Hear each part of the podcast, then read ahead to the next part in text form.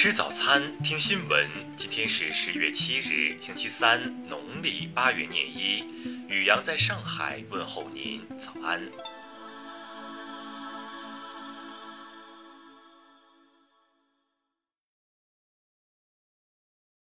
先来关注头条新闻。据印度媒体五日报道，印度空军参谋长拉克什·库马尔辛格·巴达乌里亚当天表示。虽然还不到时候，但印度空军已经做好空袭中国的准备。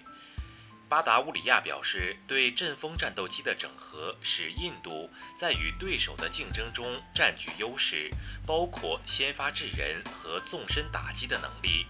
未来五年，印度空军还将引进近百架战斗机和教练机。巴达乌里亚还称，在与中国和巴基斯坦的紧张局势不断升级的情况下，印度空军已经做好进行两线作战的准备。巴基斯坦和中国正在密切合作，正在进行广泛的演习。巴基斯坦在很多方面都依赖中国。巴达乌里亚还表示，如果发生冲突，中国没有理由能够战胜印度。我们已经在所有相关地区都进行了部署，拉达克地区只是其中的一小部分。印度空军负责与中国的边境对峙，我们部署的位置很好，我们准备好应付任何冲突，包括两线战争。再来关注国内新闻。昨天，国务院安委会分别约谈山西、吉林两省人民政府负责人，要求就今年以来连续发生的重大生产安全事故深刻剖析原因、总结教训，坚决防止重蹈覆辙。国庆中秋长假，文化和旅游市场恢复再加速。多个省份国庆接待游客人次已恢复至去年同期百分之八十以上，部分省份甚至达到百分之九十以上。五日以来，吉尔吉斯斯坦首都比什凯克等地发生因国家议会选举引发的系列事件，形势还在继续发展。外交部领事司和驻吉使馆提醒在籍中国公民注意安全。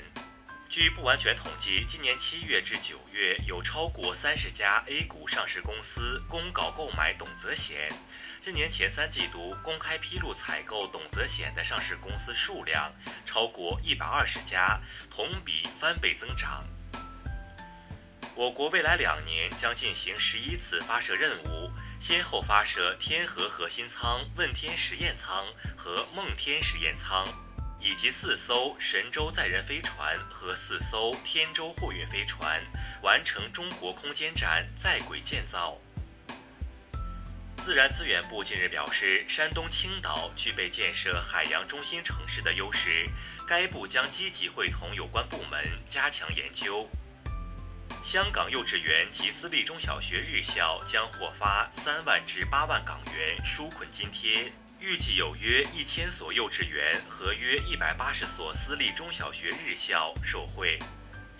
香港特区行政长官林郑月娥昨天表示，特区政府正研究让身处内地香港居民豁免返港后的强制检疫，以方便他们做其他的工作、复诊及探亲等。再来关注国际新闻，美国大选的提前投票数据显示。在十一月前投票的美国人数量创下新高，这意味着在特朗普与拜登之间的对决中，选民投票率可能创下纪录。负责经济事务的欧盟委员珍蒂洛尼表示，欧盟将在二零二一年继续放松对成员国预算的约束规则，以支持各国应对疫情挑战，更好地恢复国内经济。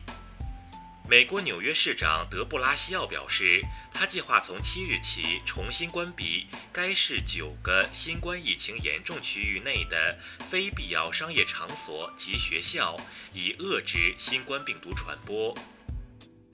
土耳其外交部六日宣布，在纳卡地区冲突持续之际，土耳其外交部长恰武什奥卢当日将对阿塞拜疆进行工作访问。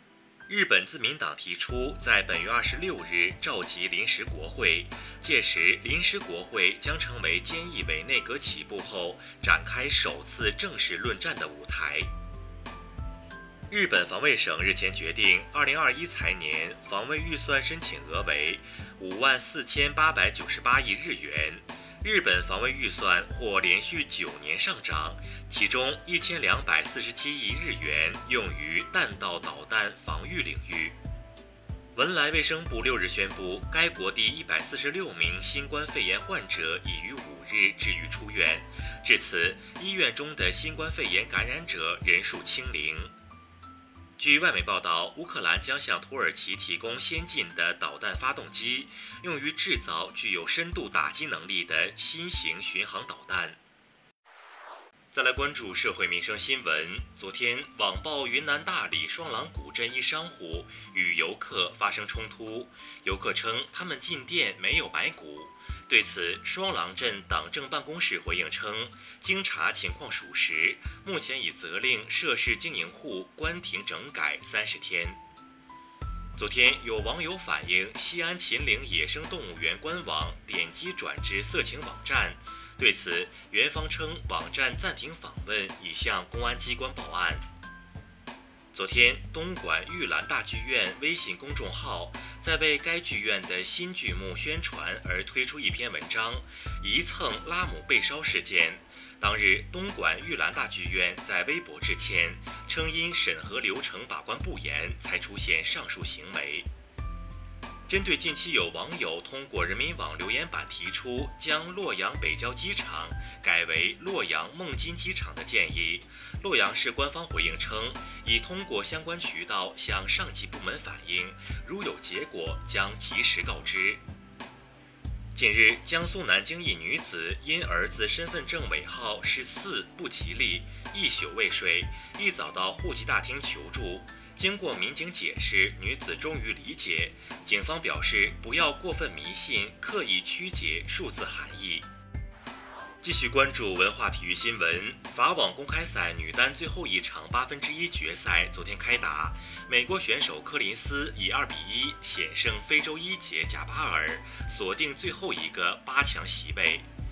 意甲联盟主席达尔皮诺新冠病毒检测呈阳性，目前他已在家中隔离，并表示将严格遵守相关防疫规定。据新疆克拉玛依魔鬼城旅游开发有限责任公司消息，因大风天气，世界魔鬼城景区于六日下午两点起暂停营业。九月二十一日，二零一八年诺贝尔物理学奖得主亚瑟·阿斯金在美国新泽西的家中去世，终年九十八岁。以上就是今天新闻早餐的全部内容，咱们明天不见不散。